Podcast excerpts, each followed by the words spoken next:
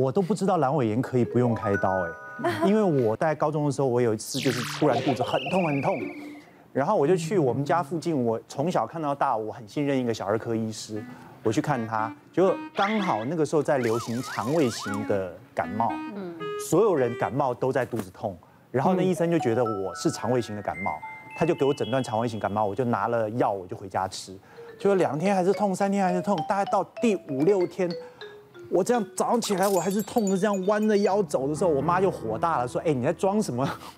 你在装什么？你不想上学 是不是？”对对对，结果我就说：“没有，我真的很痛啊。”后来我又去那个小儿科再去回诊，他就觉得不对，他就叫我躺上去，然后就触诊就压嘛，然后就非常痛。他说：“哦，你这个是盲肠炎，你这是阑尾炎。”然后他知道已经拖了很多天了，所以他也蛮紧张的。然后他说他有个学长是外科名医。是手术很厉害的，他就马上帮我联络，然后就到那那个医院去做手术。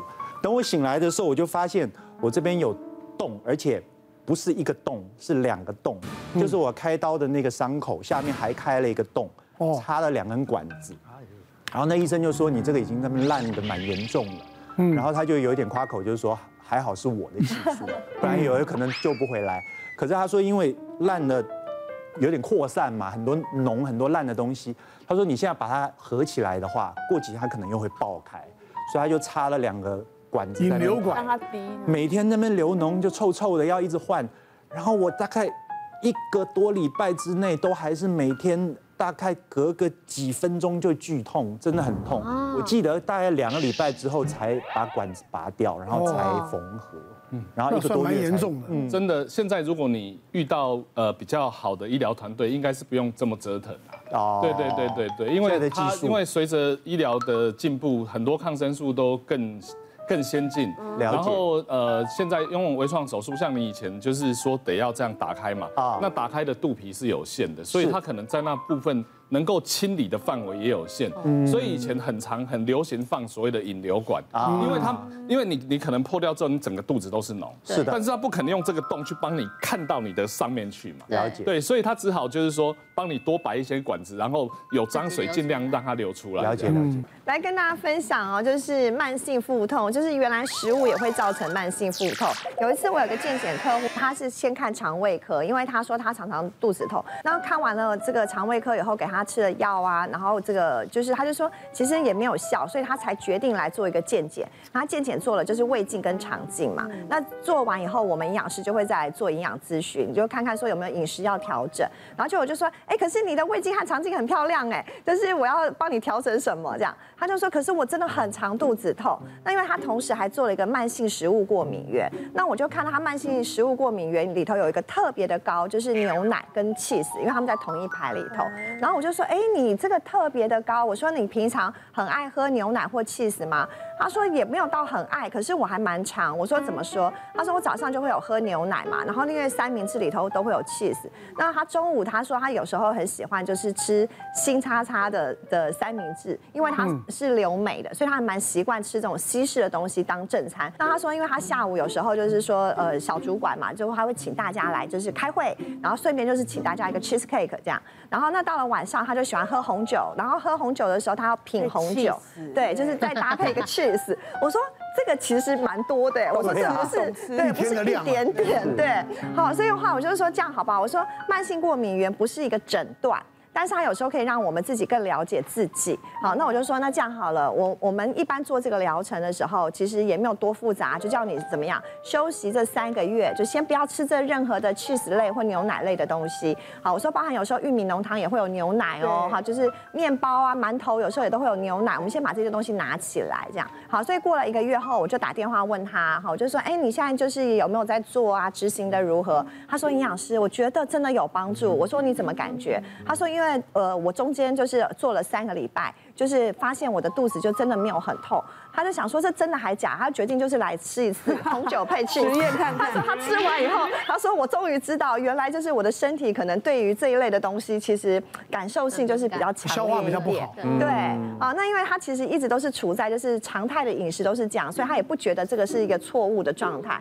哦，那所以就跟大家分享，其实我们有时候在看这个整体的营养状况，不是说这个食物不好，有时候是一个量跟频率，就是好食物可能吃过多。多了，或是你的身体不太能接受啊，我们也会帮忙去做一个调整。那我再跟大家讲的很容易被大家忽略的，就是慢性肾脏炎哈。那我我跟大家讲一件事，就是台湾在现在洗肾哈，大概将近十万人。可是肾脏不好的哈，将近两百万人，可是有一大部分他都不知道自己肾脏不好，因为没有症状哈。那我我们讲说症状会出现什么泡水高贫倦啊，那个实际上都在很后面。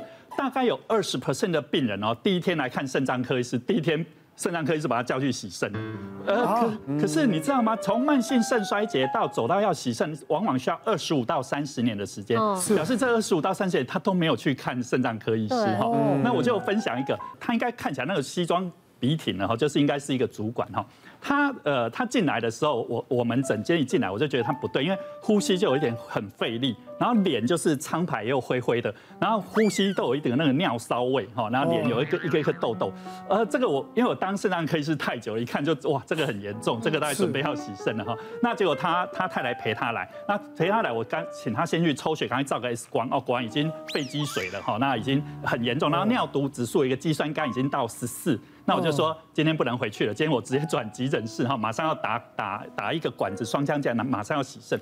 哇，他太太很难，他太太非常生气，你知道？呃，大部分我刚讲说很多人是不知道他肾脏不好的，他是知道的，他他是呃他是外商公司，所以一直有在抽血验小便。嗯，他十几年前小便有泡泡。那那时候那个就是验出来就是蛋白尿，可是他都给他合理化解释。他先生说，我只是水喝少，所以会有泡泡哈，所以就不理他，不来看肾脏科医师。那你知道肾脏越来越糟糕，会开始电解质肾就会抽筋哈。啊，他先我抽筋了，要赶快一看肾脏科医生。他说不是，我只是那个运动不好，循环不好会抽筋哦。所以他先生又不来。那直到哈最近，你知道，当尿毒越来越高，会会恶心想吐，没办法吃东西。然后他自己先生又解释说，你我就是消化不良啊，就是反正就是不想来看肾脏科。直到最近。一直在喘的，他已经找找不到理由，那就来啊，当天就洗肾了哈。所以我刚刚讲说有认识泡水高频倦，好泡泡尿、水肿、高血压、贫血、疲倦，这个已经很严重了。通通常出现这个的时候，大概五年就要洗肾。那前面这个只要靠那个体检，所以你如果看到小便有泡泡。或找不出，或颜色比较深，或觉得下次怎么莫名其妙的水肿，哦，赶快来找肾脏科医师。我们验个小便，其实很快报告就出来了，也不用空腹哈，一定要把肾脏当一回事，不然这真的是洗肾是一件很痛苦的事。是啊，我补充一个这个慢性疾病，大家比较会忽略的哈，慢性白血病，我们听的很少。对啊，一般一般讲白血病的话，都会讲的是急性白血病为主。但事实上，白血病也有慢性白血病的。我们有分骨髓性的慢性白血病、淋巴性慢性白血病。那慢性白血病事实上一开始通常大家不一定会有什么症状，有的人是稍微觉得疲倦呐，啊，夜间会盗汗呐，或者说有点低烧，啊，或者感冒的一些症状。像我之前就有病患，他觉得自己感冒就去普通诊所去看，啊，医师也觉得很奇怪，抽个血，哎，白血球就四万五万。当中的淋巴球的比例就高到八十几 percent，一般我们大概在三四十 percent。我们后来就帮他做了呃流失细胞仪啊，就是抽他的血，然后把他的白血球去做分类，啊，就发现说，哎，都是同一株的这个淋巴球，那诊断就是一个慢性淋巴性白血病。嗯，一般急性白血病大家都会比较恐惧，是因为呃要做很强的治疗，哦，可能会有生命的危险啊。但是慢性白血病呢，通常初期啊是可以做很好的控制。像慢性骨髓性白血病，我们现在有口服的标靶药物，哦，那标靶药吃可以这个维持疾病五年以上啊，大概都没什么太大的问题。这个慢性淋巴性白血病，有些病患他甚至只要追踪就好，嗯，哦，看血球的大那个量的多少，啊，多一点我们就吃一点化疗的药压下来，啊，所以长期的控制、长期的追踪是可以控制很好，但是一开始的这个诊断跟这个发现就会比较困难。好，我们再来看看下一个什么啊？周末放纵坏习惯，各种疾病找上门。嗯。一到了放假，整个人放松了啊！一放假就狂吃啊！就是之前我做了一个比较特别的营养咨询，就是他们的单位其实就是一到五都是要就是呃不能回家，然后就会在这个里头做集中管理啊。其中有个年轻的女生，她其实一百六十八，五十二公斤，然后体脂率只有二十二，很很不错嘛，对不对？好，对。但是你知道她胆固醇多少？她总胆固醇两百八，对，就是已经对。那因为其实非常的高，那我就问那个小美眉，我就说，哎，那你现在就是说。你不是一到五都是这样吃吗？那我也看了一下他们的供餐的状况，也都很 OK。那我就说，那你六日吃什么？她说，姐姐，我跟你说，因为哈一到五实在是太无聊了，我们就只能在这边。所以那我到了六日和日，我一定一定会跟朋友出去玩，这一定的。然后一定也会就是去餐厅吃饭，然后吃烧烤，然后再就是油炸，然后饮料绝对不会放过，一天一定要三杯。我我说为什么三杯？因为我要把平常一到五弥补完，所以两就是两天等于六杯。我说哦，好好好。然后我就说好，这样子好了。我说你现在有三件事情造成你的胆固醇增加。第一件事情就是烧烤和油炸，第二事情就是餐厅的美食，第三件事情就是你太太爱喝就是甜的饮料。我说你选一下三个，你要先选哪一个？对，他就说好，那我跟你说，我觉得我比较能够做到不喝甜的。好，我说好，那我们就先从不喝甜的开始。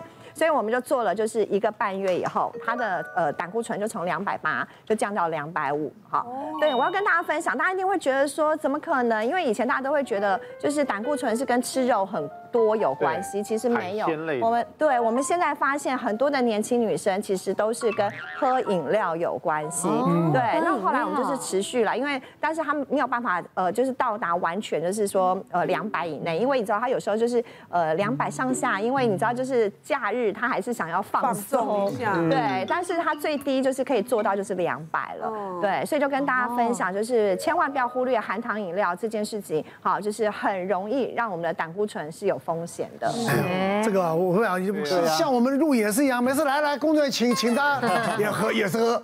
对不对？可是手摇饮比较常被人家说是肥胖啊、糖尿病啊。事实上，真的比较没有都会跟胆固醇有关呢。我以前有类似这样的饮食的状态，就是，但我那很奇怪，我以前是健身狂，我以前练很壮，我现在变瘦了，因为我实在太爱吃甜。可是问题，我们健身要低一点糖分，要高蛋白质，要很高，所以我每天吃很多肉，我炒蛋都很多六到八颗蛋这样子，然后喝高蛋白。那我如果再吃很多糖，我不就是会会胖？就对啊，所以我那时候学了国外的健美先生，他们有一招叫 cheat day，cheat 就是作弊了。哦，他们就是比方一到六，我那时候就这样，我一到六我都不吃甜的，可是我每天狂吃，我会吃到爆，吃到爆。我我的我的功力有到怎样呢？我的功力可以到哈根达斯大桶，我可以吃两桶。哇，好厉害大桶的耶！我去吃 buffet，我可以吃到八九块。蛋糕之后，再加三三碗冰淇淋。天哪！哇，所以是吃到是回本的吧？对啊，我也不知道这样。我现在想想，应应该不太健康吧？但我有感觉，就是我第二天、第三天，我如果要上镜头，那脸就有比较浮肿。真的是太恐怖了，听下来还不如每天吃。太不均衡了。对，说得好，平均一点。无聊。别忘了订阅我们 YouTube 频道，并按下小铃铛，收看我们最新的影片。想要看更多精彩内容，快点选旁边的影片哦。